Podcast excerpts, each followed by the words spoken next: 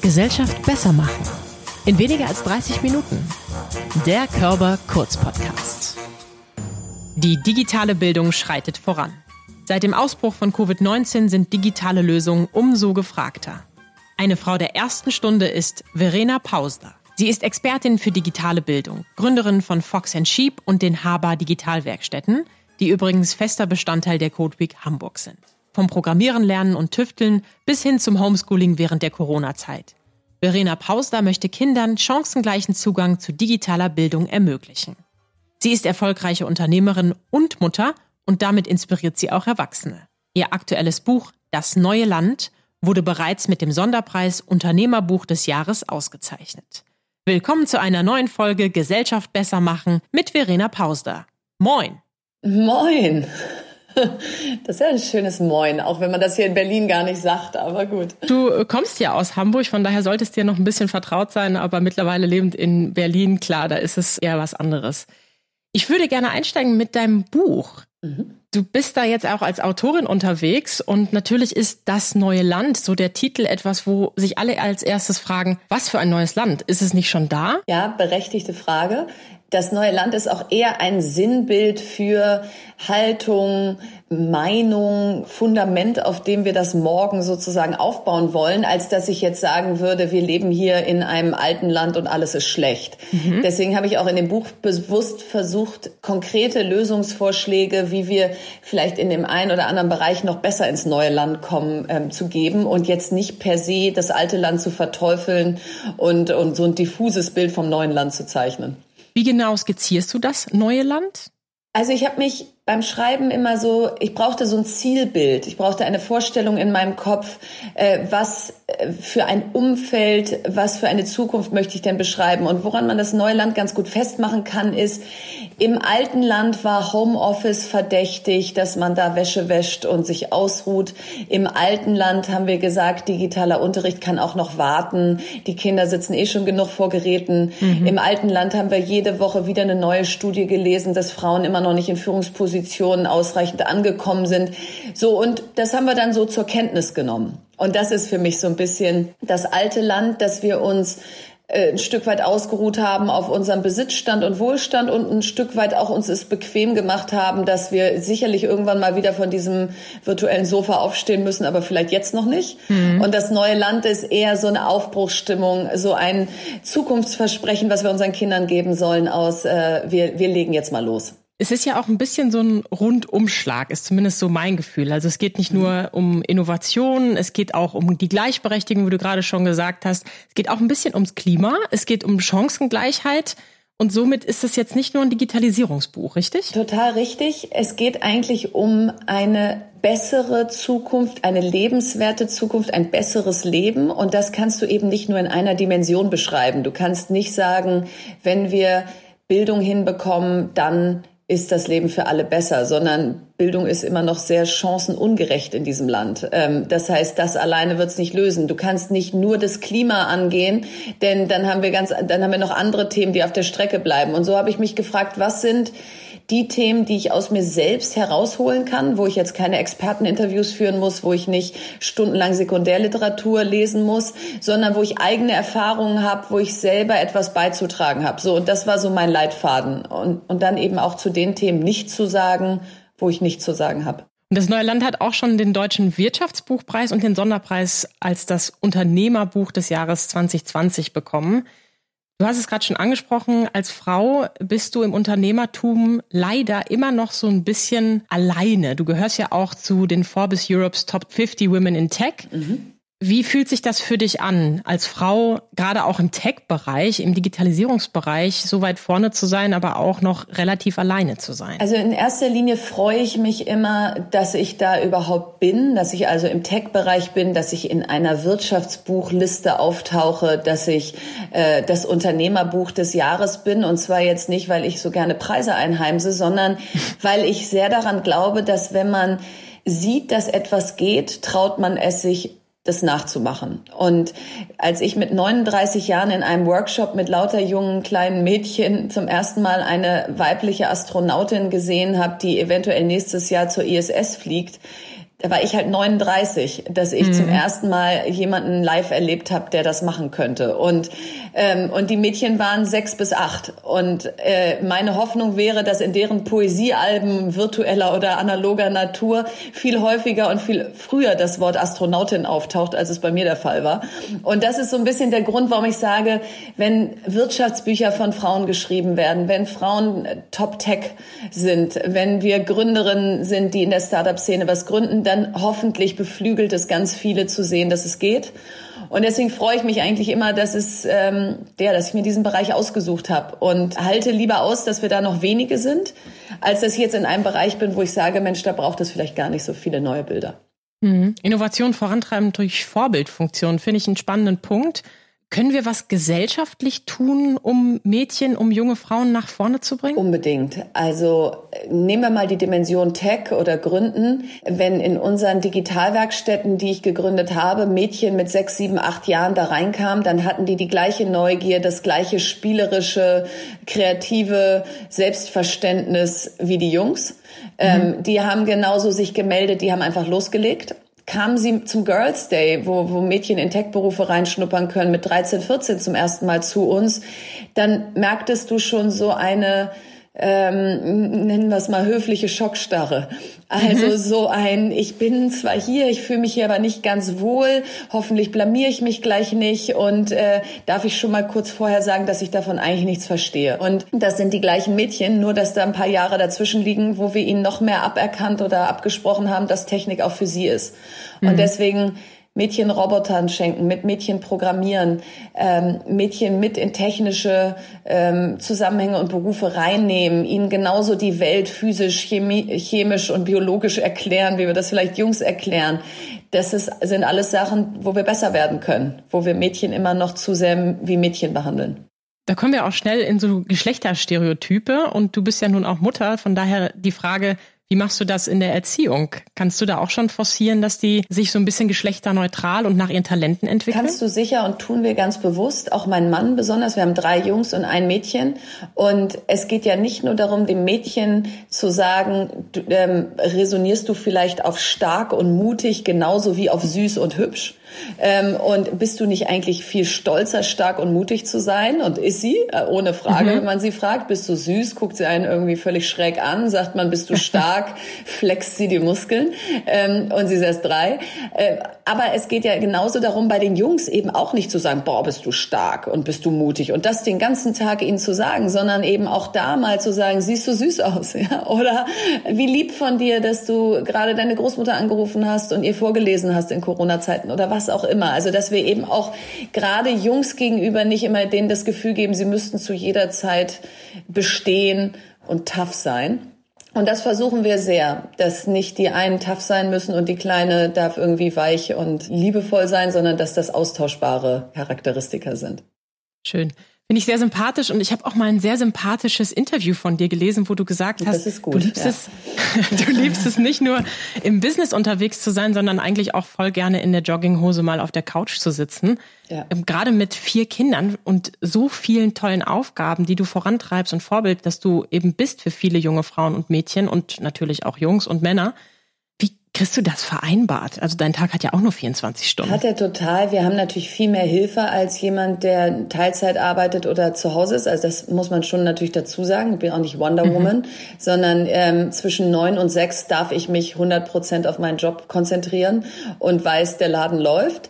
Und trotzdem ähm, gucke ich manchmal so halb schielend meinen Mann am Wochenende an und sag, äh, rückblickend werden wir sagen, boah, sind wir resilient gewesen, weil du stehst stehst einfach morgens am Samstag um sieben auf und dann Mama hier, Mama da. Ich meine, alle, die jetzt zuhören, wissen es.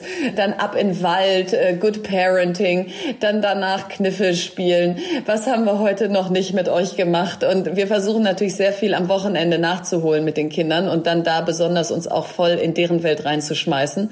So, und dann ist Sonntagabend und dann sagst du, ja, die Berufswelt kam in dieser Woche sehr stark vor, die Kinderwelt kam stark vor, aber ich kam jetzt vielleicht ein bisschen weniger vor vor ähm, und, und mein Mann und ich äh, können auch eher die Stunden zählen.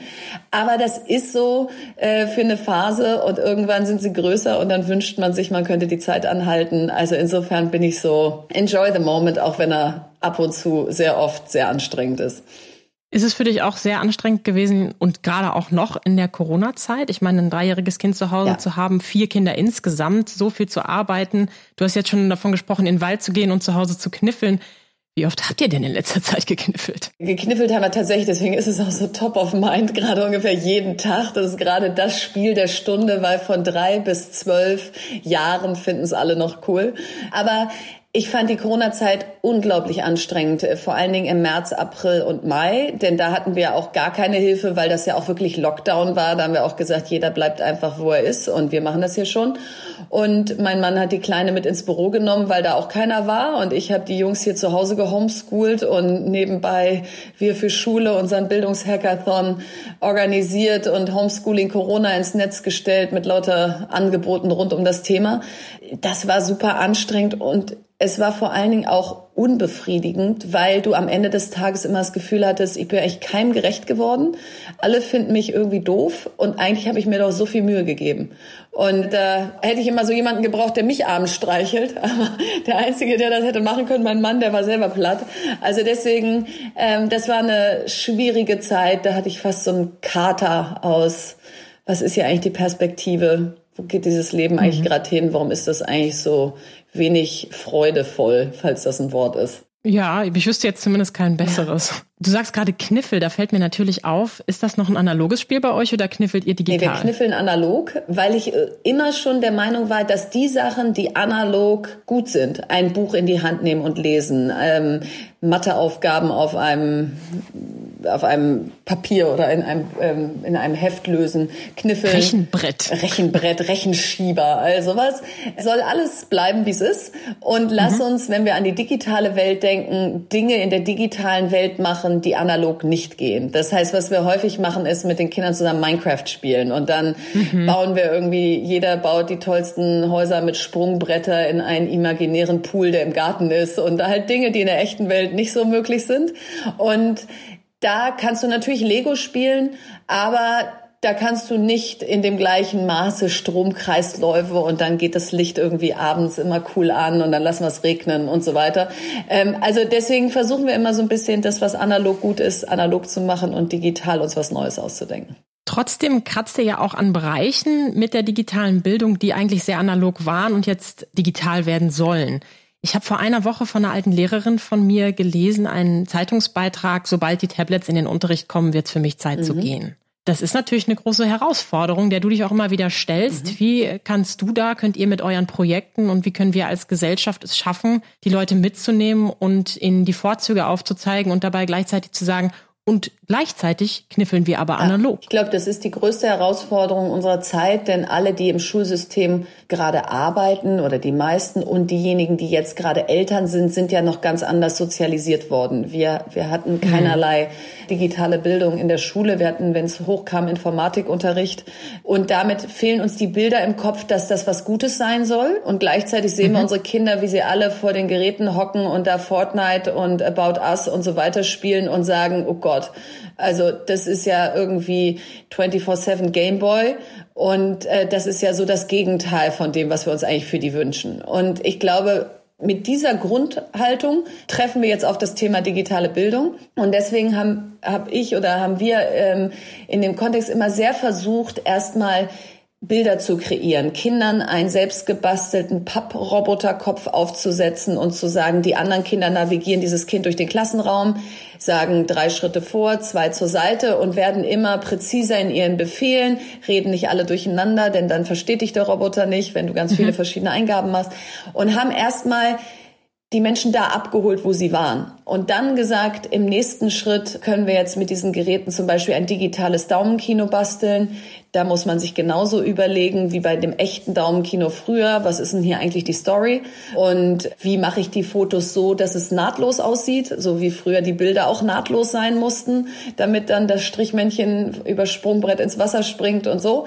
Und dann nähern wir uns erstmal mit bekannten Sachen dieser digitalen Welt. Ich glaube, wenn du von der Ausgangslage direkt reinspringst in Python-Programmierung oder sagst, jetzt wird Mathe hier nur noch auf dem Tablet gelöst, dann fehlt vielen der Zwischenschritt, der Übergang. Der Übergang. Mhm. Und ich glaube, wir sind so die Brückenbauer, die versuchen, diesen Übergang zu schaffen und gar nicht so von einem Extrem ins andere zu gehen. Du warst ja auch bei Daniel Jung im Podcast und wir haben bei uns in der Körperstiftung auch mal eine Veranstaltung gemacht, Lernen ohne Schule. Und Daniel Jung gehört ja mit Mathematik auch zu den MINT-Fächern. Das sind nun mal Fächer, die eher funktionieren, digital auch zu lehren oder digital nachzuvollziehen.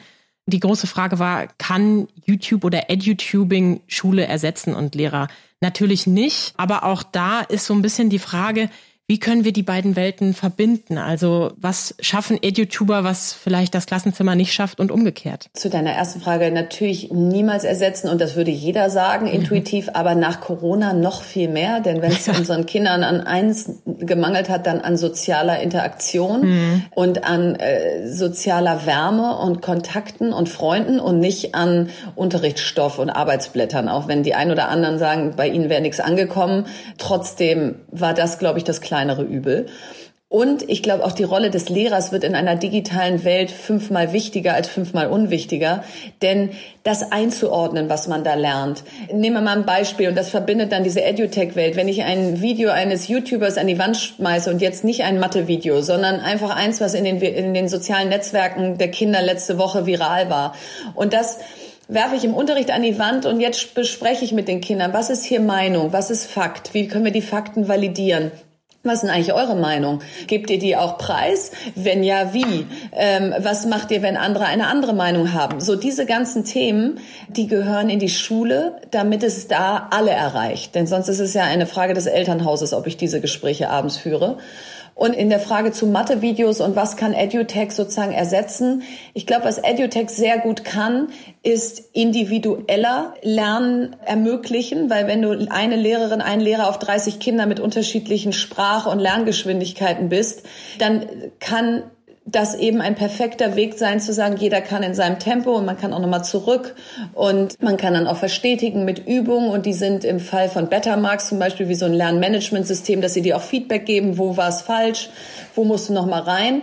So, und das ist eine große Stärke der digitalen Welt. Und deswegen da sollten wir die einsetzen. Wir sollten jetzt nicht sagen, der Mathelehrer macht YouTube an, schmeißt das Video an die Wand und setzt sich an seinen Platz mit seinem Handy. Mit seinem Handy oder füllt er irgendwelche Formulare aus, äh, die er irgendwo abgeben muss, sondern äh, die Schule sollte ein Ort der Interaktion und des sozialen Miteinanders sein.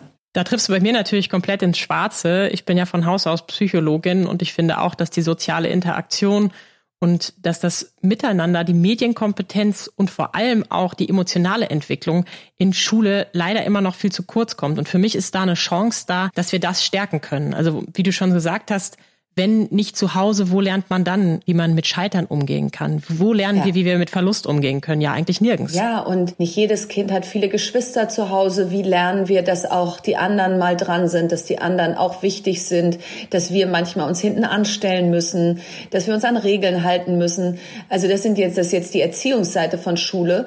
Aber all dieses, wie eine Gesellschaft miteinander umgeht, das können wir ja gerade in Echtzeit beobachten, dass wir Erwachsene das ja nicht mehr hinkriegen, dass wir einen Ort haben, wo wir zusammenkommen und uns miteinander beschäftigen müssen, sondern wir zerfallen in unsere Blasen und in unsere Suborte. Mhm. Und es fehlt eine digitale Volkshochschule für Erwachsene oder ein Ort der Begegnung für Erwachsene, wo mhm. wir nicht übereinander reden, sondern miteinander. Und die Schule ist so ein Ort, also sollten wir den bestmöglich äh, aufstellen, dass, dass unsere Kinder da das Leben lernen und mündige Bürger der Zukunft werden. Absolut. Du hast ja auch nicht unbedingt bei der digitalen Volkshochschule für Erwachsene angesetzt, sondern bei den Kindern. Das ist ja, ja eben auch die Zukunft. Vielleicht erzählst du noch mal ein bisschen über deine Motivation und über deine ersten Projekte. Die Digitalwerkstatt zum Beispiel ist ja auch bei uns in der Code Week vertreten. Du bist jetzt als Geschäftsführerin rausgegangen. Auch da, warum und vielleicht am Ende noch What's Next? Gegründet habe ich die Digitalwerkstätten zusammen mit Haber 2016, weil wir uns mhm. einfach überlegt haben, wie werden Kinder Gestalter dieser digitalen Welt. Konsumenten sind sie irgendwie intuitiv mhm. und wir können auch nicht mehr stolz sein, wenn sie einen Home-Button drücken oder swipen oder pinchen oder was weiß ich was können, sondern da muss noch mehr gehen. Und äh, wie kann man außerschulische Lernorte schaffen, die voll ausgestattet sind? wo Eltern neue Bilder in den Kopf bekommen, was ihre Kinder alles können, wo vormittags Schulklassen kommen können, die vielleicht noch nicht ausgestattet sind, wo wir Lehrer fortbilden können. Also all das wollen wir mit den Digitalwerkstätten schaffen. Die gibt's jetzt deutschlandweit. Mhm. Und jetzt gibt sie natürlich in Corona-Zeiten gerade sehr stark auch online. Das ist eben auch dann ein neuer Schritt gewesen. Äh, wie, wie kriegt man das eben auch nach Hause in Zeiten, wo man nicht kommen kann? Aber im Idealfall sind es wirklich physische Orte, wo man hingehen kann. Und warum bin ich rausgegangen? Ähm, bestimmt nicht, weil ich nicht mehr an die Sache glaube, im Gegenteil, sondern weil ich das Unternehmen und Fox Sheep, mein anderes Unternehmen, acht und fünf Jahre aufgebaut habe und dann Ende letzten Jahres entschieden habe, jetzt bin ich 40, was kommt jetzt eigentlich die nächsten zehn Jahre? Und das läuft ja jetzt. Also die Digitalwerkstätten haben tolle Geschäftsführerinnen, ein tolles Team. Da, da, da braucht es vielleicht gar nicht mehr so viel unternehmerische Power sondern eher jetzt Kontinuität.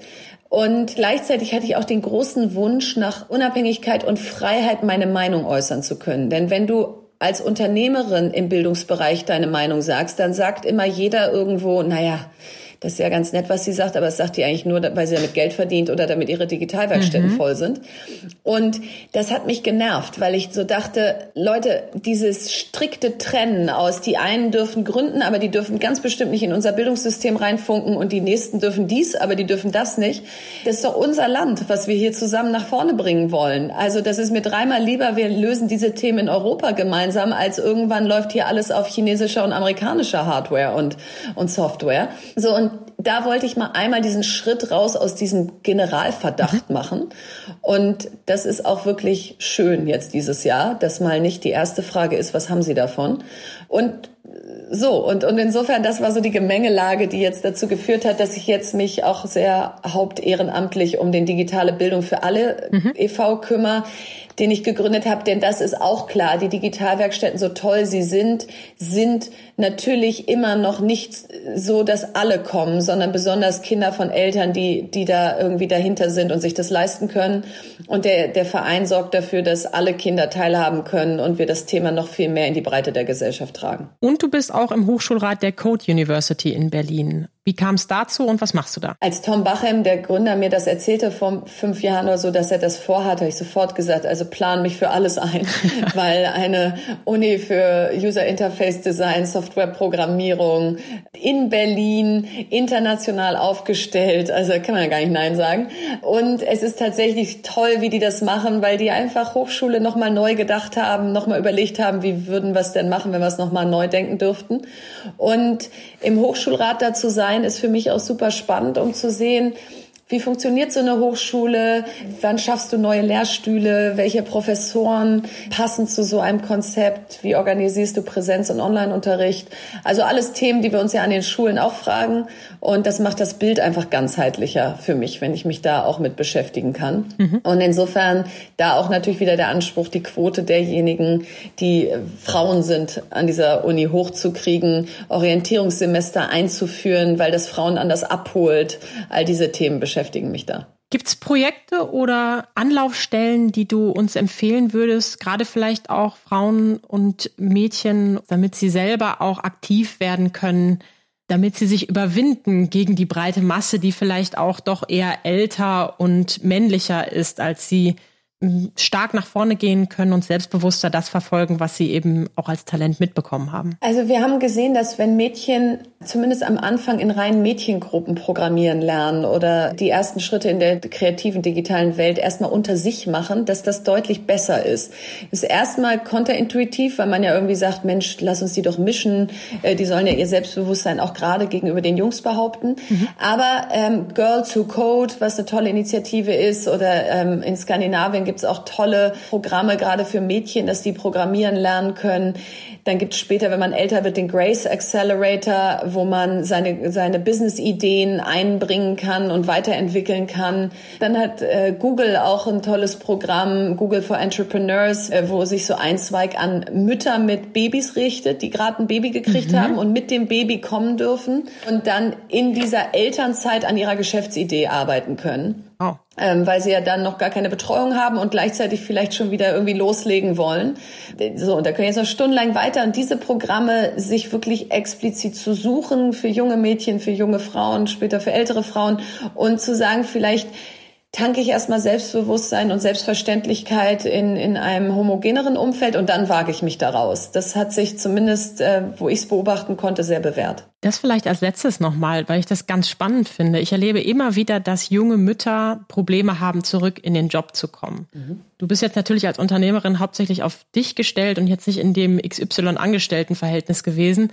Aber das macht es natürlich auch nicht immer leichter, weil dann ist deine Existenz davon abhängig. Hast du da noch einen Tipp oder einen Ratschlag für junge Mütter, wie sie es schaffen, erfolgreich zurückzukommen und wie sie über ihre Hürden, weil Mutter zu sein ist ja auch nicht immer leicht, hinweg mutig bleiben und durchhalten? Also meine Beobachtung, und das kann man jetzt auf keinen Fall verallgemeinern, weil jede Mutter sieht das anders und ich habe da auch nicht den Anspruch, die One-Size-Fits-All-Lösung zu präsentieren, sondern vielleicht einfach sozusagen aus der Sicht einer Frau, die sehr schnell immer in den Beruf zurückgekommen ist.